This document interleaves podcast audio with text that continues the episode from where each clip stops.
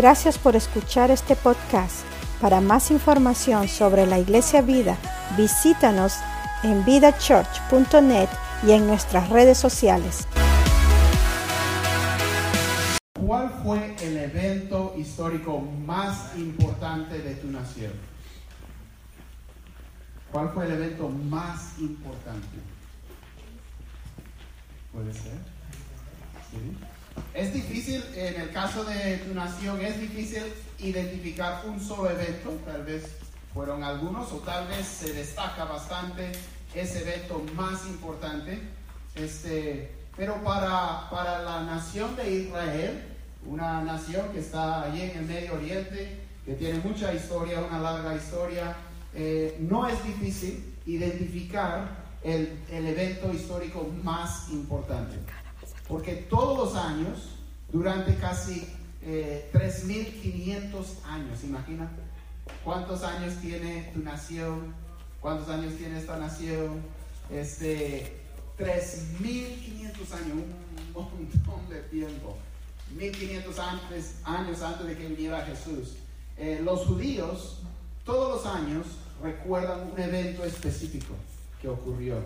Eh, ellos lo recuerdan como una cena eh, sagrada que, que, Dios mismo instituyó para ellos y el propósito de Dios en establecer esa, esa fiesta anual fue recordarles de ese evento específicamente.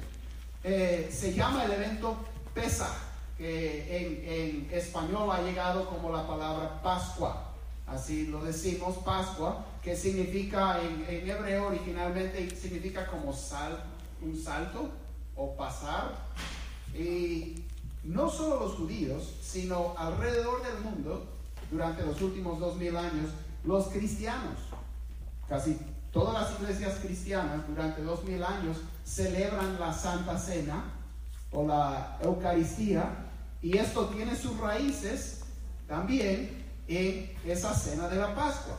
Entonces, es increíblemente importante lo que ellos recordaban en la Pascua. Podríamos decir que fuera del nacimiento y la obra de Jesucristo, eh, no hubo otro momento en la historia más importante que lo que recuerdan los judíos en la Pascua. ¿Y por qué? ¿Por qué será así para, para ellos como nacieron?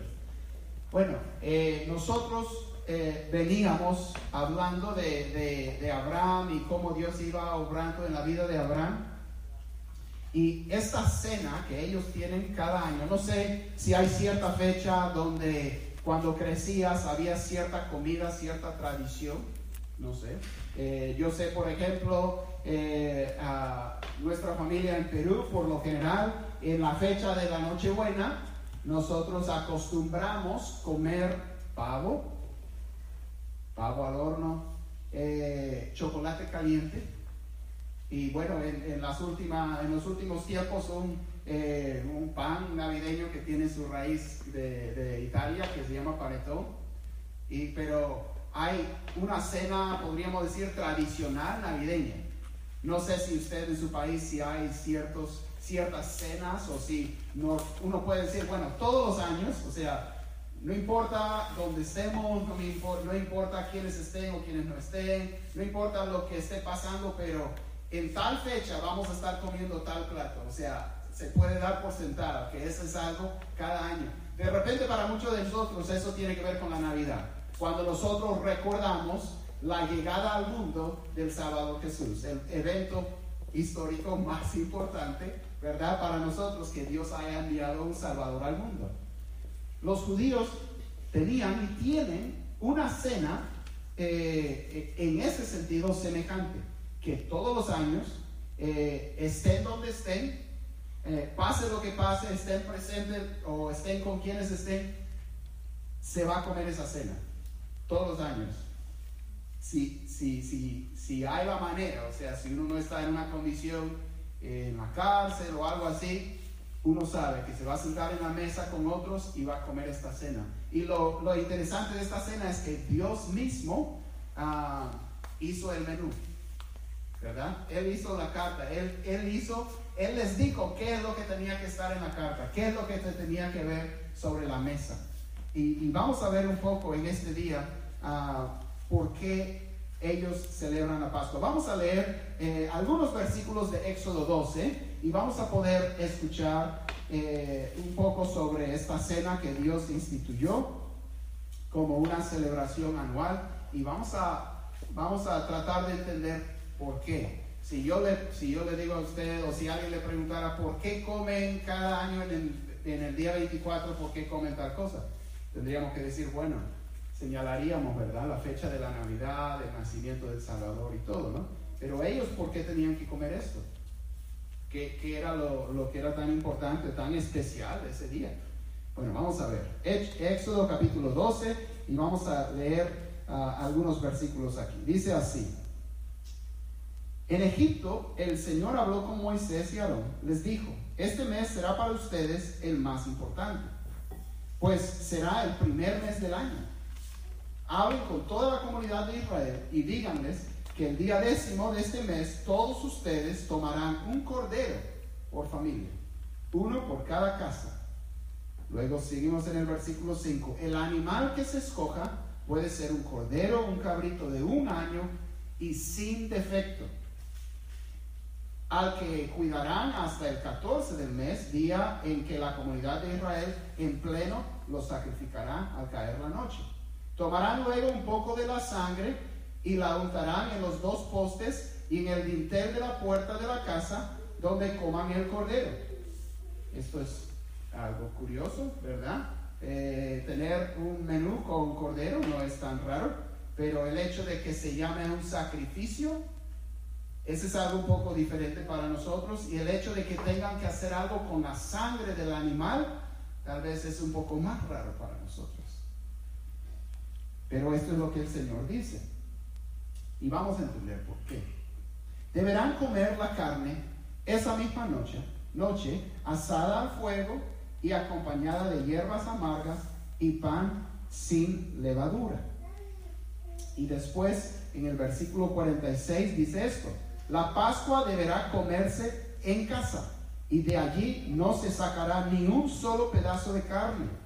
Tampoco se le quebrará ningún hueso al animal sacrificado. Y continuamos en el versículo 11. Dice, comerán el cordero de este modo. O sea, les dice cómo tienen que comerlo también, no solamente qué hay en el menú, les dice también cómo lo tienen que comer. Dice, comerán el cordero de este modo, con el manto ceñido a la cintura, como según la ropa de ese tiempo, eso era como cuando ibas a trabajar o ibas a tener que correr o hacer alguna acción, tenías que juntar tus ropas para poder tener eh, actividad física para que no te cayeras de cabeza. Entonces les dice que tienen que, tienen que eh, preparar sus ropas para la acción. Interesante. Les dice con el manto ceñido en la, cintura, con las sandalias puestas, con la vara en la mano y deprisa.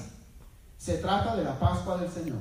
Esa misma noche pasaré por todo Egipto y heriré de muerte a todos los primogénitos, tanto de personas como de animales, y ejecutaré mi sentencia contra todos los dioses de Egipto. Yo soy el Señor. La sangre Recuerden la sangre que tenían que poner en la puerta, algo muy raro, pero aquí es, va a decir por qué. La sangre servirá para señalar las cosas donde, perdón, para la sangre servirá para señalar las casas donde ustedes se encuentren. Pues al verla, pasaré de largo. Recuerda esa palabra, salto o pasar por encima, la Pascua. Eso es lo que significa, que Él va a pasar por encima de esa casa donde él vea la sangre. Así cuando hiera yo de muerte a los egipcios, no los tocará a ustedes ninguna plaga destructora. Señor, pedimos que nos abras los ojos y los corazones y nos ayudes a entender tu palabra en este día. Ayúdame, Señor, para que tu palabra pueda ser clara y pueda hacer su, su obra en nuestros corazones. Espíritu Santo, háblanos de acuerdo a la necesidad de cada uno. En el nombre de Jesús. Amén. Entonces, ¿por qué Dios dijo todos los años de aquí en adelante tienen que celebrar esto. Y no solamente eso, no sé si captó en el versículo, ah, en el versículo 2, Dios dice, yo sé que ustedes vienen ya calculando los años y los meses durante mucho tiempo, pero yo les voy a cambiar el calendario. Este mes va a ser el primer mes del año de ahora en adelante. Tienen que empezar a contar desde hoy. ¿Sí? ¿Qué cosa? Nosotros tal vez podemos entender, nosotros estamos en qué año? El 2020, según nuestra manera de contar los años y según la manera de, podríamos decir, gran parte o la mayoría del mundo. ¿Por qué decimos que estamos en el año 2020 si han pasado más de 2020 años? Porque empezamos a contar desde el año en que eh, se estimó que nació Jesús. O sea, cuando nació Jesús, la humanidad empezó a contar los años de manera diferente. Dijeron, bueno, este va a ser el año cero, este va a ser el principio. Vamos a empezar a contar desde este día. Eso es lo que Dios les dijo a ellos. Mucho tiempo antes de que naciera Jesús. Él les dijo, hoy va a ser el principio del conteo de días. Este va a ser el primer mes. Entonces les cambia el calendario a base de lo que va Dios a hacer. El faraón de ese tiempo dijo eh, a las parteras, cuando nazca un niño varón, mátenlo. Cuando nazca una niña, le pueden dejar con vida. Un poco después anunció a todos los egipcios que cuando nacía un niño varón israelita o cuando veían a, un infante, a un infante varón, imagínense, que lo arrojen al río Nilo. La esclavitud que estaban sufriendo se estaba poniendo peor y peor y peor, porque los egipcios llegaron a tenerles miedo, porque se habían multiplicado tanto que los egipcios dijeron son más que nosotros, son más fuertes que nosotros. Imagínense, Abraham, ese viejito que no podía tener hijos, y su esposa que era estéril, cuando estaban por sus 100 años él y 90 años ella, ¿verdad? Esos viejitos a quienes Dios dio un hijo y después descienden con la familia, sus nietos y sus bisnietos van a Egipto para buscar pan y, después eh, a través de José reciben la invitación y son como 70 personas. Dios dijo, yo les voy a hacer una nación grande, pero era como 70 personas. Todavía es como estado embriónico. O sea, todavía estamos viendo a Dios hacer grandes cosas, pero todavía no podemos decir que la nación de Israel exista. Pero durante el tiempo en Egipto eh, se multiplicaron grandemente. Y también sabemos que la aflicción tiene una manera de fortalecer a las personas. Y Dios usó la aflicción en Egipto para preparar un pueblo fuerte numeroso y fuerte, tan fuerte que los egipcios les tuvieran miedo. ¿Qué tipo de trabajo se hace cuando uno es esclavo? Trabajo duro. Entonces, sobre todo después de, muchos años y después de generaciones, ¿cómo es un pueblo esclavo? O sea, claro, eh, muy afligido mentalmente, pero físicamente muy fuerte, porque todo el trabajo es muy físico. Es como trabajo militar, es trabajo físico y es, rinde, este, exige mucho y vemos un pueblo muy fuerte. Pero están esclavizados, están sufriendo, son maltratados al, grado que estamos diciendo de, arrojar niños al río Nilo. Pero Dios ya le ha dicho a Abraham lo que él va a hacer, ¿verdad? Él ya le dijo, ellos van a, tus descendientes van a ser esclavos en una tierra, pero yo voy a sacarlos de ahí. Ahora, ¿cómo los va a sacar? Porque no creo que Faraón, el rey eh, del imperio más grande sobre la tierra en ese tiempo, los va a dejar ir. O sea, son, eh, es, su, ah, es su labor force, son, son todos sus trabajadores, es la fuerza del país. Ellos están construyendo ciudades para Faraón. Él no los va a dejar ir. Pero Dios dice, Él los va a dejar ir. Él los va a dejar ir. Dios ha visto toda la maldad de Faraón y de Egipto, sus idolatrías, sus dioses falsos, y Dios va a mostrar a todo Egipto y a todo el mundo, a toda la humanidad, quién es el Dios verdadero y quién es el Dios viviente, como él dice. Él empieza, él levanta a un, hombre que se llama Moisés y le dice, quiero que tú vayas a Faraón y le digas, deja ir a mi pueblo.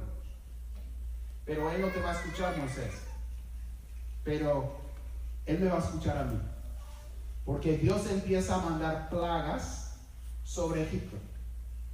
Convierte el río Nilo, que era como la fuente de vida para esa tierra, porque es desértico, convirtió el agua del río Nilo en sangre.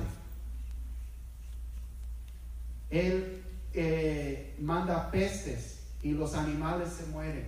Él manda, llena la tierra de ranas, llena la tierra de, langostas, llena la tierra de oscuridad. Él hace un montón de, de pestes, de plagas y la gente se está muriendo. Y cada vez Faraón dice, ya está bien, váyanse. Y después que Dios quita la plaga, se arrepiente y dice, no se pueden ir. Y está haciendo la vida más y más dura. Hay muchos egipcios, que, eh, perdón, muchos israelitas que están sufriendo y que se están muriendo. Entonces, viene la última plaga, la décima plaga, porque Faraón no los deja ir. Moisés ya le ha advertido, pero Faraón no quiere escuchar. Dice, ¿quién es Dios? ¿Quién es Jehová que yo le deba escuchar? Entonces, Moisés le dice, esto es lo que va a pasar, Faraón.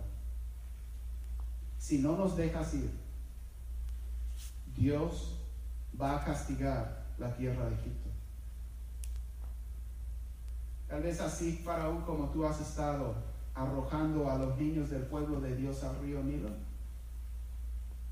Dios va a castigar a los hijos de Egipto y todo, en toda casa, en toda familia, el primogénito va a morir. Deja ir a mi pueblo. Y Faraón dice, no lo voy a hacer. ¿Quién es Jehová? Que yo le deba tener, que yo deba dejar ir a su pueblo. Advertido varias veces, llega el momento del juicio, llega el momento de la décima plaga pero Dios ha hecho provisión para los israelitas, como hemos leído. Dios ha hecho provisión.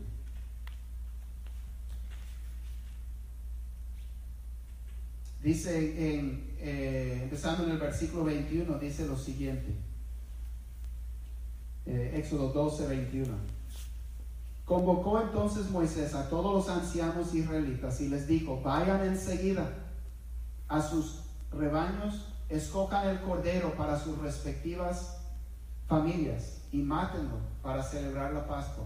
Tome, tome luego un manojo de hisopo, que era un tipo de planta medio tipo esponjosa que podía eh, usarse para esto. Tome luego un manojo de hisopo, mójenlo en la sangre recogida en la palangana, unten de sangre el dintel y los dos postes de la puerta, y no salga ninguno de ustedes de su casa hasta la mañana siguiente. Cuando el Señor pase por el país para herir de muerte a los egipcios, verá la sangre en el dintel y en los postes de la puerta, pasará de largo por esa casa. No permitirá el Señor que el ángel exterminador entre en las casas de ustedes y los hiera. Obedezcan estas instrucciones. Será una ley perpetua para ustedes y para sus hijos cuando entren en la tierra que el Señor ha prometido darles. Ustedes seguirán celebrando esta ceremonia. Cuando sus hijos les pregunten, ¿qué significa para ustedes esta ceremonia? Les responderán, este sacrificio es la Pascua del Señor, que en Egipto pasó de largo por las casas israelitas. Hirió de muerte a los, a los egipcios, pero a nuestras familias les salvó la vida. Al oír esto, los israelitas se inclinaron y adoraron al Señor y fueron y cumplieron al pie de la letra lo que el Señor les había ordenado a Moisés y a Aarón. Moisés les dice, les dice, hoy es el día. esta noche es la noche.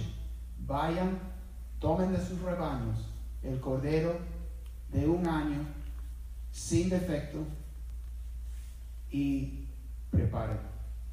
Y ellos van y hacen todo lo que eh, Moisés les ha dicho. Ellos sacrifican el animal y llevan, y ellos van, gracias, perdón, ellos este, van y aplican sangre aquí, en el dintel y en los dos postes de la casa.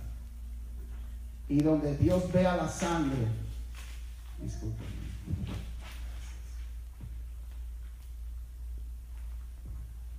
Y donde Dios ve la sangre, Dios pasa por esa casa.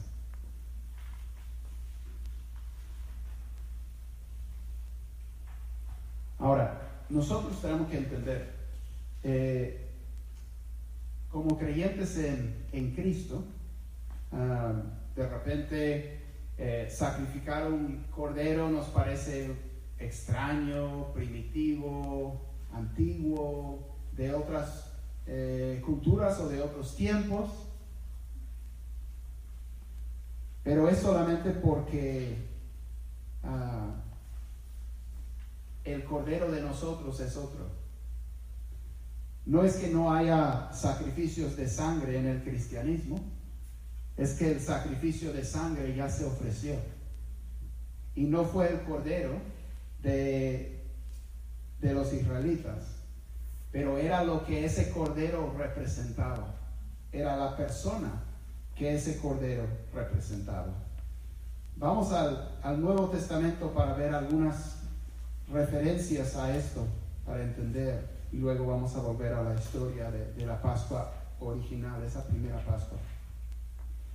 Dios les dijo a los israelitas, pueden seguir leyendo en estos capítulos, hay otras instrucciones sobre esa cena, pero ellos tenían que limpiar sus casas de toda levadura y no podían comer nada de levadura. De hecho, durante esos días, si una persona comía algo leudado, tenía que ser cortado del pueblo, ya no podía ser parte de, la nación de Israel. ¿Se imagina? Si come de casualidad algo leudado, tenía que ser cortado. Entonces, eh, cortado del pueblo, excluido de, la nación de Israel. Entonces ellos tenían que limpiar sus casas, sacar todo lo que era ah, leudado. En ese tiempo, pues eh, siempre mantenían un poco de la masa del pan, vamos a decir de la semana pasada, para poder leudar la nueva masa y siempre guardaban un poco, ¿no? Ese era lo que era la levadura. Pero tenían que limpiar todo eso y tenían que comer pan sin levadura. Porque la levadura eh, en, ese sentido representaba algo eh, impuro, algo eh, representaba el, pecado en ese sentido. Y nosotros leemos en el Nuevo Testamento que nosotros como creyentes debemos ah, limpiarnos de, de, nuestra antigua manera de vivir. Y dice 1 Corintios 5, 7, desháganse de la vieja levadura para que sea masa nueva, panes sin levadura como lo son en realidad. Somos en Cristo, hemos sido hechos santos, entonces por medio de Él, entonces debemos ir eh, haciendo que nuestra vida eh, también sea así en la práctica. Dice, porque Cristo, nuestro Cordero Pascual, ya ha sido sacrificado.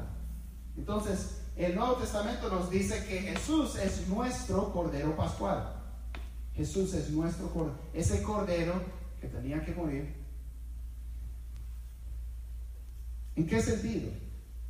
Pedro nos dice, 1 Pedro 18 a 20, perdón, eh, sí, 18 a 20, dice, perdón, empezando en el 19, no sabía si lo teníamos así, dice este, que hemos sido redimidos con la sangre, con la preciosa sangre de Cristo, como de un cordero que sin mancha y sin defecto.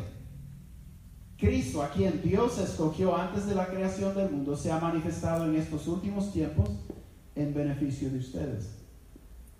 Que ese cordero representaba a Jesucristo. Que Jesucristo es el verdadero cordero pascual. Por eso el cordero tenía que ser sin defecto. Tenía que ser eh, entero. Nos dice Juan, no sé si se acuerda, durante la semana que nosotros ah, ahora eh, llamamos la Pascua en la iglesia cristiana, cuando Cristo sufrió y resucitó, que de hecho es la misma semana cuando los judíos celebran Pesach, la Pascua, porque ahí es cuando ocurrió. Dice Juan en Juan 19, fueron entonces los soldados, cuando Jesús estaba sobre la cruz y había muerto, fueron entonces los soldados y le quebraron las piernas al primer hombre que había sido crucificado con Jesús y luego al otro. Pero cuando se acercaron a Jesús y vieron que ya estaba muerto, no le quebraron las piernas. Estas cosas sucedieron para que se cumpliera la escritura, no le quebrarán ningún hueso. O sea, al cordero no le podían quebrar ningún hueso porque era algo simbólico sobre lo que representaba ese cordero. Ahora, los, los israelitas de ese tiempo no, no entendían todas esas cosas, pero nosotros, mirando atrás, entendemos quién es el verdadero cordero pascual.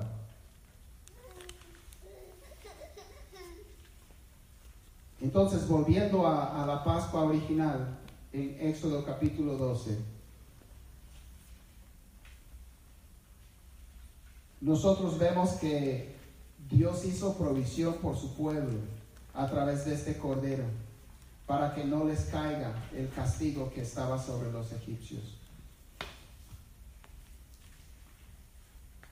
Dice en, en los versículos, empezando en el versículo 29, Éxodo 12, 29. Los israelitas ya han ido, ya han este, obedecido, han sacrificado el cordero, han aplicado la sangre y todos se quedan después de, eh, comer la cena, ese cordero rostizado, listos para la acción, con, el, eh, con su vara en la mano y deprisa. Dice a medianoche esta fue la primera Pascua. A medianoche el Señor hirió de muerte a todos los primogénitos egipcios. Desde el primogénito del faraón en el trono hasta el primogénito del preso en la cárcel. Así como a los así como a las primeras crías de todo el ganado. Todos en Egipto se levantaron esa noche, lo mismo el faraón que sus funcionarios, y hubo grandes lamentos en el país. No hubo una sola casa egipcia donde no hubiera algún muerto. Esa misma noche mandó llamar el faraón a Moisés y Aarón y les ordenó, largo de aquí, aléjense de mi pueblo, ustedes y los israelitas, vayan a adorar al Señor como lo han estado pidiendo.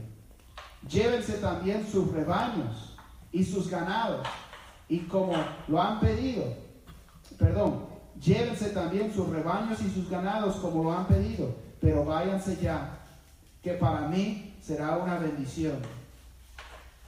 El pueblo egipcio, por su parte, instaba a los israelitas a que abandonaran pronto el país. De lo contrario, decían, podemos darnos por muertos. Entonces los israelitas tomaron las artesas de masa todavía sin leudar y luego de envolverlas en sus ropas, se las echaron al hombro. Después, siguiendo las instrucciones que Moisés les había dado, pidieron a los egipcios que les dieran objetos de oro y de plata y también ropa. El Señor hizo que los egipcios vieran con buenos ojos a los israelitas, así que les dieron todo lo que les pedían. De este modo los israelitas despojaron por completo a los egipcios. Así como Dios había dicho, él liberó a su pueblo de la esclavitud. Así como Dios había dicho, Él ha hecho de Abraham una nación grande y fuerte. Porque salen millones de Egipto cuando habían entrado 70. Salen fuertes, salen eh, organizados y salen con riquezas. Y Dios está empezando a cumplir los propósitos que Él ha hecho para Abraham y para nosotros. Porque a través de esa descendencia que salió de Egipto, nosotros y todas las familias de la tierra íbamos a recibir bendición.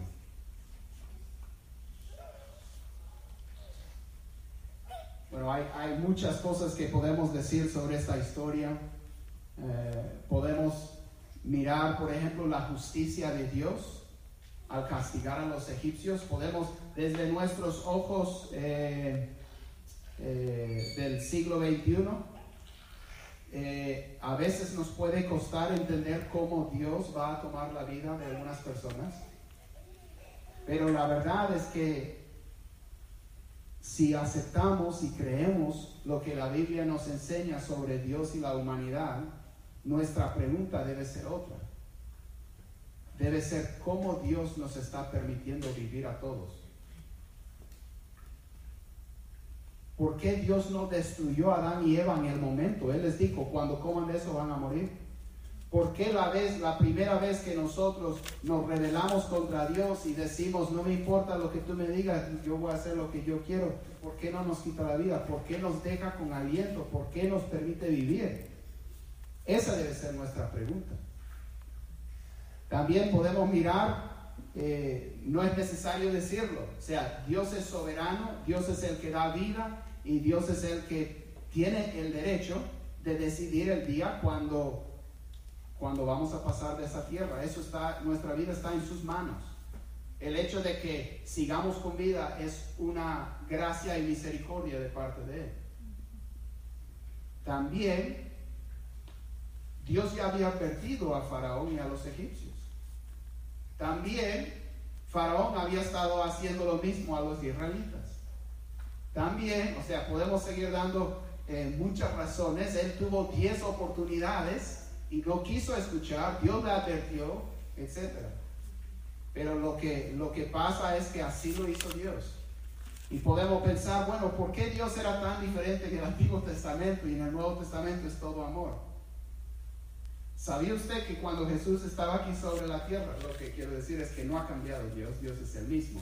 Lo que ha cambiado es que Jesús ha muerto. Y eso cambia mucho en cómo Dios puede relacionarse con la humanidad porque Dios es santo y justo. A través de la sangre de Cristo, Dios puede mostrar abundante gracia y lo hace. Pero no es que Él haya cambiado, su corazón siempre ha sido compasivo, siempre ha sido amor. Dios no ha cambiado para nada y sigue siendo un Dios de justicia. Jesús una vez eh, estaba mencionando una, un desastre que había ocurrido. Una torre cayó y muchas personas murieron. Y Jesús dijo, ¿ustedes piensan que eso eran, esas personas eran más pecaminosas que otras personas? Él dijo, no. Más bien yo les digo que si no se arrepienten, ustedes van a perecer de la misma manera. O sea, lo que Jesús estaba diciendo es que eso es lo que todos merecen. Y si por casualidad o por, eh, por propósito de Dios le llega a unos el día de, justicia, no, no debemos decir que Dios es injusto. Más bien nos debe dar, eh, nos debe confundir el hecho de que Dios no dé justicia. ¿Verdad? Sobre todo podemos pensar en casos extremos de, de crímenes muy ofensivos y pensar, Dios, ¿cómo sigues dejando con vida a esta persona? Y debemos decir, Dios, ¿cómo nos dejas con vida a todos? Somos terribles. Nos rebelamos contra ti. Hacemos todo lo que nos dices que no hagamos. También podemos ver la bondad de Dios y la misericordia de Dios, porque Dios hizo provisión. Dios hizo provisión. Las personas podían, a través de la sangre de ese cordero, liberarse del juicio de Dios. Ellos, los israelitas, no eran más justos que los egipcios. no eran mejores personas. Los israelitas eh, que se habían estado portando bien y los israelitas que habían estado desobedeciendo a Dios y que habían estado maltratando a otros, todos se salvaron. No dependía de, de cómo habían estado viviendo. Dependía si aplicaban la sangre a la puerta, nada más. Yo me imagino dos este, israelitas platicando eh, por la tarde, diciendo, wow, puedes creer todas las cosas que han venido pasando. Es increíble lo que Dios ha estado haciendo. Este, eh, ¿Ya has aplicado la sangre a la puerta? Y el otro, vamos a decir que se llaman eh, Aarón y, y Leví, dos personas comunes ahí, dos hombres, padres de familia que están platicando. Y, Leví le dice, Dios es tan bueno. Has visto como todo lo que ha venido sobre los, los egipcios, nada nos ha tocado a nosotros. Dios es fiel a sus promesas. Dios es grande. Y el otro le dice, sí, es tan bueno. Y Moisés dice que si aplicamos la sangre, también ahora Dios nos va a liberar pero yo me siento un poquito nervioso, pero de todas maneras yo ya apliqué la sangre y hemos visto cómo Dios ha obrado. Y luego Leví dice, sí, Aarón, pero Dios es bueno. Dios es amor, sobre todo con nosotros. Yo confío en las promesas, yo confío en la bondad de Dios. Vamos a estar bien, vamos a salir de esto igual como siempre hemos salido bien de las demás plagas. Y Aarón le dice, claro Leví, pero aplicaste la sangre. Dios es tan bueno. Dios siempre pelea. Dios nunca me ha fallado. Yo tengo fe en Dios. Vamos a estar bien, mi casa y yo. Levi, ¿aplicaste la sangre o no aplicaste la sangre? ¿Por qué estás tan preocupado de eso? Hemos visto, Dios siempre nos ha defendido. Esto nos ayuda a, a, entender un poco que no dependía cuánto la persona decía que confiaba en las promesas de Dios. No dependía si vivía en territorio israelita, si ponemos hoy en día, para aplicar a nuestra situación. No importa si una persona está sentada en la iglesia, eso no es lo que salva. No es lo que salva que una persona diga, Dios siempre ha sido bueno para con mi familia y Dios es bueno, yo sé que siempre lo será. Bien, pero ¿has aplicado la sangre? O sea, ese es un detalle importante, creo. Creo que Dios dijo, que cuando él vea la sangre va a pasar por alto esa casa. Entonces, le vi muy bien que tienes fe en Dios, que Dios ha sido bueno, que confías en sus promesas, que hablas con otros sobre Él y tratas de obedecerle, que vivas entre los israelitas, el pueblo de Dios y todo lo demás que quieras, pero le vi, has aplicado la sangre.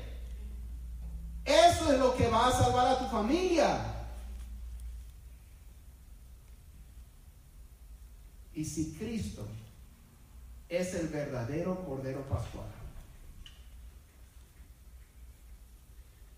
la sangre de quien nos libra del juicio de Dios, no en aquella noche, sino en la noche futura, cuando Dios venga a juzgar el mundo. La pregunta es, ¿aplicaste la sangre? ¿Has aplicado la sangre del Cordero Pascual que es Cristo? No a la puerta de tu casa, sino a la puerta de tu corazón. Porque cuando Dios vea la sangre, Él pasará de ti. El juicio, la plaga, la peste destructora no te caerá. No depende de cuánto has estado en la iglesia, eso no va a ser la pregunta de Dios. No va a ser su pregunta cuánto le has obedecido. No va a ser su pregunta cuánto has confiado en sus promesas. no va a ser su pregunta con cuántos has hablado de Dios. Si has sido una persona recta, si has leído la Biblia, si has orado, eso no va a ser la pregunta. La pregunta va a ser, el Cordero Pascual fue ofrecido, fue sacrificado. ¿Has aplicado la sangre? Esa es la pregunta. La salvación viene a través de la fe en la sangre de Jesús. O sea, no solamente que creamos que Dios es bueno y que Dios es su que Cristo es su hijo. Es que creamos en el sacrificio de Jesús como nuestro cordero pascual que derramó su sangre para que nosotros pudiéramos vivir. Ese cordero de un año adulto pero tierno inocente, tuvo que morir, sin defecto. No había hecho nada. Jesús no había hecho nada. Jesús era perfecto, sin defecto, inocente. Y fue sacrificado como Cordero Pascual, derramando su sangre, para que toda persona que crea en esa muerte para su perdón, Dios pase por alto de esa vida en el día del juicio. Has aplicado la sangre. De eso depende la salvación. Vamos a orar. Señor, te damos gracias por lo que vemos en la Pascua, lo que vemos en tu palabra. Vemos cómo empezaste tu plan, Señor, para la nación de Israel esa noche. Liberarlos de la esclavitud, llevándolas, llevándoles hacia la, la tierra prometida y todo lo que ibas a hacer después para traer al mundo a tu Hijo Jesús, que traería bendición a todas las naciones. Señor, eh, pedimos que nos ayudes. Es muy difícil, Señor, que nosotros podamos entender a veces claramente de qué depende nuestra salvación. Nuestra salvación, Señor, no depende de que te obedezcamos, aunque te debemos obedecer.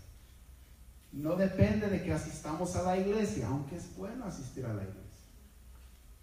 Señor, nuestra salvación no depende de esas cosas. Nuestra salvación depende de si hemos aplicado la sangre de Jesús a nuestra vida o no. Y eso lo hacemos simplemente creyendo que Él derramó su sangre en nuestro lugar para pagar por nuestro pecado.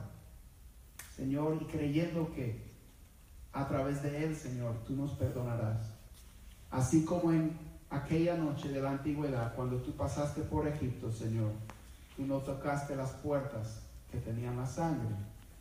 En el día futuro, en el día del juicio, van a ser liberados todos los que han aplicado la sangre de Jesús a su vida por fe. Señor, ayúdanos.